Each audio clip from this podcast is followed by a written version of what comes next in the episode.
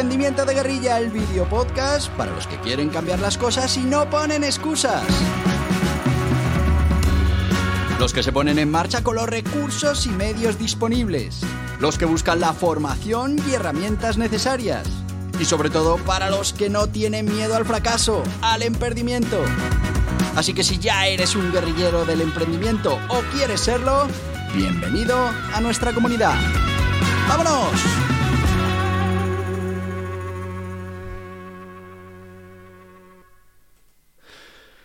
Muy buenos días, guerrilleros del emprendimiento.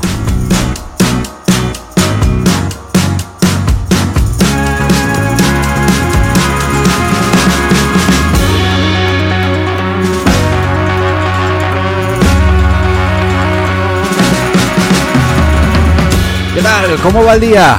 ¿Cómo va este martes si estás escuchando el podcast en su día de emisión? ¿Cómo, cómo está enfocada la semana?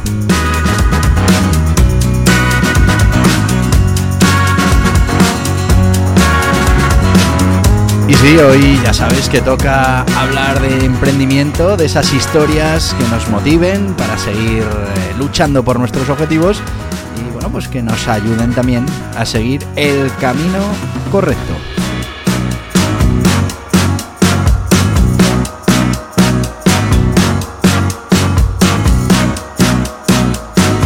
Para los que sois nuevos en este podcast, que sepáis que cada martes hablamos de una historia de emprendimiento de éxito y que llevamos ya unas cuantas. Hemos hablado ya de muchas empresas eh, muy conocidas, de muchos emprendedores reconocidos y hoy nos toca hablar de una grandísima emprendedora.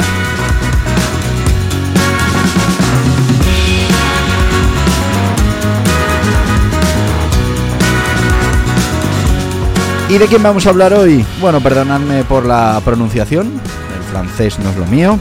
Gabriele von Heur, no sé si sabéis de quién estamos hablando. Si os digo el segundo apellido, seguro que sí.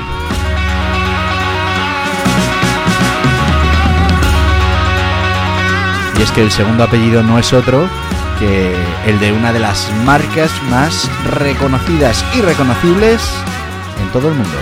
Estamos hablando de Chanel, la marca que, bueno, pues todos conocemos y que tiene una historia muy interesante detrás con su fundadora, Coco Chanel.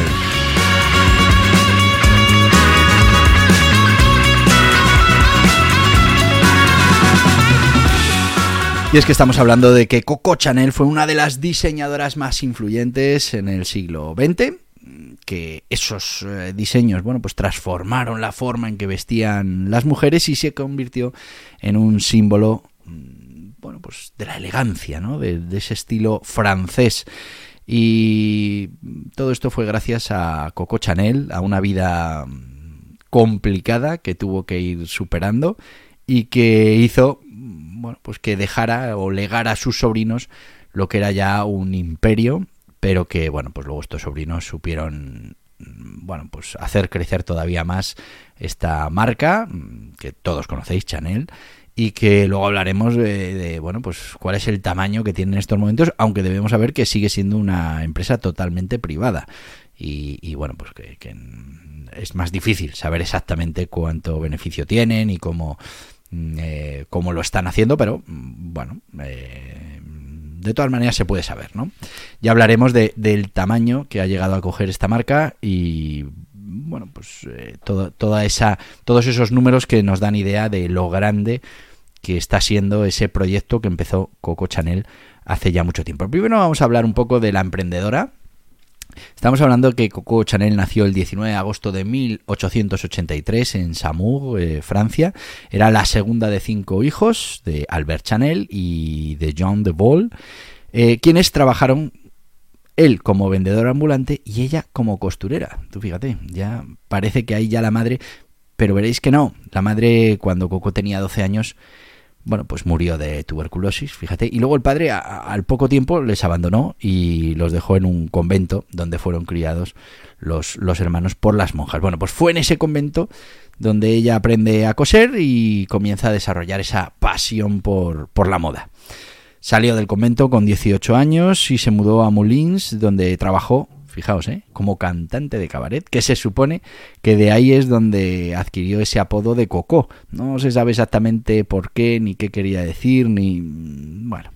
Pero Coco se supone que viene de esa época en la que trabajó en el cabaret. Bueno, ¿cuándo dio sus primeros pasos en la moda? Bueno, pues en 1908 Coco eh, conoció a Etenin Balsan, un rico empresario francés, quien le presentó eh, bueno, pues a toda aquella alta sociedad. Balsan le llevó a vivir con él a la mansión que tenía, donde Coco comenzó a diseñar sombreros para esas amigas de la alta sociedad.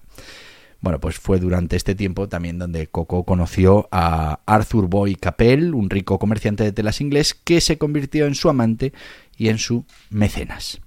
En 1910, eh, Coco abrió su primera tienda de sombreros en París, ubicada en bueno, pues un sitio de prestigio en París, en la Rue eh, Cambon. Sus diseños impactaron nada más salir, tuvieron un éxito instantáneo y bueno, pues una cosa le fue llevando a la otra y pronto empezó a diseñar ropa y accesorios para sus clientes, eh, bueno, clientes de mucho dinero, clientes de la alta sociedad francesa, que después, poco a poco, pues serían también clientes de la alta sociedad europea. En 1913 abrió su segunda tienda, ¿dónde? Pues en una lujosa ciudad balneario en Deauville. Eh, cuando hablamos de Chanel, tenemos que hablar de ese estilo peculiar que tiene Chanel, ¿no? A diferencia de, de, esos diseños mm, voluminosos y adornados que eran populares en aquella época, los diseños de Coco eran muy simples, eran elegantes y eran cómodos. Mm, al final dibujaban una imagen de la mujer totalmente diferente a la que se estaba proyectando con la ropa hasta aquel momento. Ella creía en la moda, pues eso, como una forma de liberación ¿no? de esas restricciones de género, de las restricciones sociales y bueno, pues ella intentaba que sus diseños mm, transmitieran eso. Fijaos que Chanel introdujo el traje de chaqueta eh, para las mujeres, que estaba inspirado en la ropa de hombre y que era algo pues totalmente disruptivo en la época, porque al final bueno, pues parecía que estábamos vistiendo a la mujer como a un hombre. También popularizó la falda corta y la camisa blanca, que ahora son pues eh, básicos en cualquier eh, armario de cualquier mujer en, la gran parte del, del mundo desarrollado, ¿no? En, la que ya, bueno, pues el tema de la moda ha pasado a ser algo propio. Todas estas cosas además consiguió que se convirtieran en sinónimo de elegancia, de moda, en sinónimo de francés. Fíjate que, que, al final consiguió que, que, obtuviera categoría ¿no? el tema de la elegancia francesa, gracias a todos esos diseños. Más eh, diseños icónicos de Chanel, bueno, pues un pequeño vestido negro que ahora está en todos los armarios, que diseñó en 1926, un vestido simple, elegante, que se podía usar tanto para un evento formal como para un evento informal. Como os decía, con el paso del tiempo se ha convertido en un clásico y en algo que pues cualquier mujer tiene en su armario. Eh, pero debemos decir que la, moda no solo, no solo fue la pasión de Chanel, también fue una manera de escapar de ese pasado y de esas limitaciones que había en la época.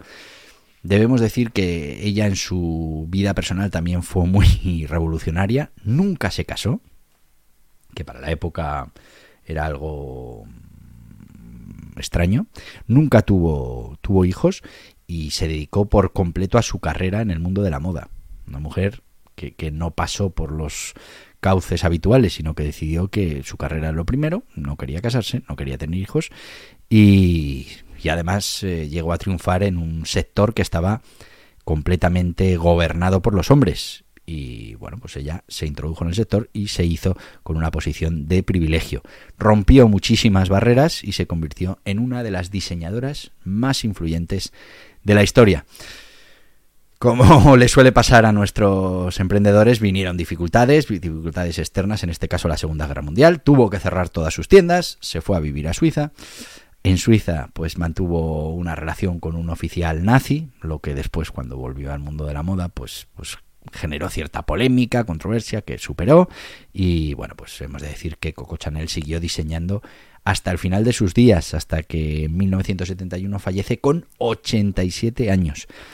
Pero bueno, mm, Coco Chanel dejó un legado que después ha seguido creciendo y que se ha convertido en el Chanel que hoy eh, conocemos. Pero antes de seguir con esta historia de emprendimiento y que hablemos de la marca Chanel y cómo aquello evolucionó, vamos con nuestro sponsor. Y hoy vamos a hablar de Gestoritas, esa gestoría online que te va a ayudar a cumplir con tus obligaciones contables, fiscales, laborales, mercantiles, que tienen una cuota fija, sin sorpresas, y bueno, pues que son 50 profesionales y una plataforma tecnológica. Todo lo que necesitas para poder dedicarle tiempo a lo importante. Y dirás tú, ¿y qué es lo importante? Pues tu negocio, hacerlo crecer, hacerlo más rentable, hacerlo más atractivo.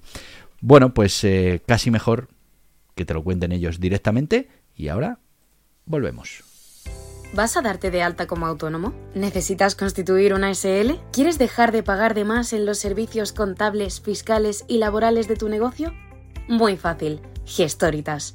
Asesoramiento ilimitado con un gestor asignado en Gestoritas. Lo último en tecnología, plataforma contable, fiscal y laboral, software de facturación, portal del empleado todo lo que necesitas para cumplir con tus obligaciones fácilmente también en Gestoritas. Con experiencia, además de en los negocios tradicionales, en los digitales, tiendas online, infoproductos, dropshipping y learning con los profesionales de Gestoritas. Visita gestoritas.es barra hola y empieza. Y ya estamos de vuelta con la gente de Gestoritas. Ya sabéis que si tenéis un negocio en marcha o lo vais a poner en marcha, eh, Gestoritas es tu asesoría online. Precios muy ajustados y todo el servicio que necesitas. Si ahora lo que tienes es quedarte de alta como autónomo, en horas te lo dejan resuelto. Si tienes que constituir una sociedad, importante, son Centro. Así que en 48-72 horas tendrás tu sociedad limitada funcionando, con tasas súper reducidas de registro, de notario, servicio llave en mano para constituir esa sociedad. Os recomiendo, ¿eh? gestoritas.es.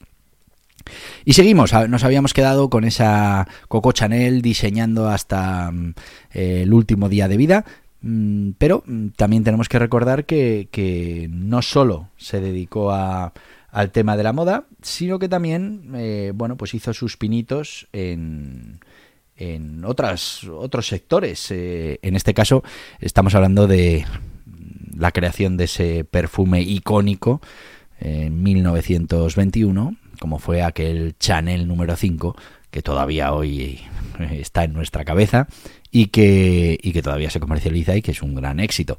Bueno, pues eh, fijaos cómo eh, ella con su vida personal y aplicándolo a su negocio, pues rompió absolutamente todos los esquemas. Ya hemos visto, pues no se quiso casar, no tenía hijos, eh, vivía de una manera muy diferente y diseñó una ropa que daba esa presencia y esa fuerza a las mujeres que en ese momento, pues en muchos casos estaba cuestionada. La creación de un perfume, pues fijaos cómo ahora es algo, mm, bueno, pues habitual en el mundo de la moda. El ir creando esos eh, mm, accesorios, y el perfume entre ellos, para los grandes diseñadores. Bueno, pues Coco Chanel en 1921 ya lo hizo y no lo hizo de cualquier manera, sino que lo hizo desarrollando mm, el perfume por excelencia, que es ese Chanel número 5. Pero Vamos a hablar de la historia empresarial de Chanel.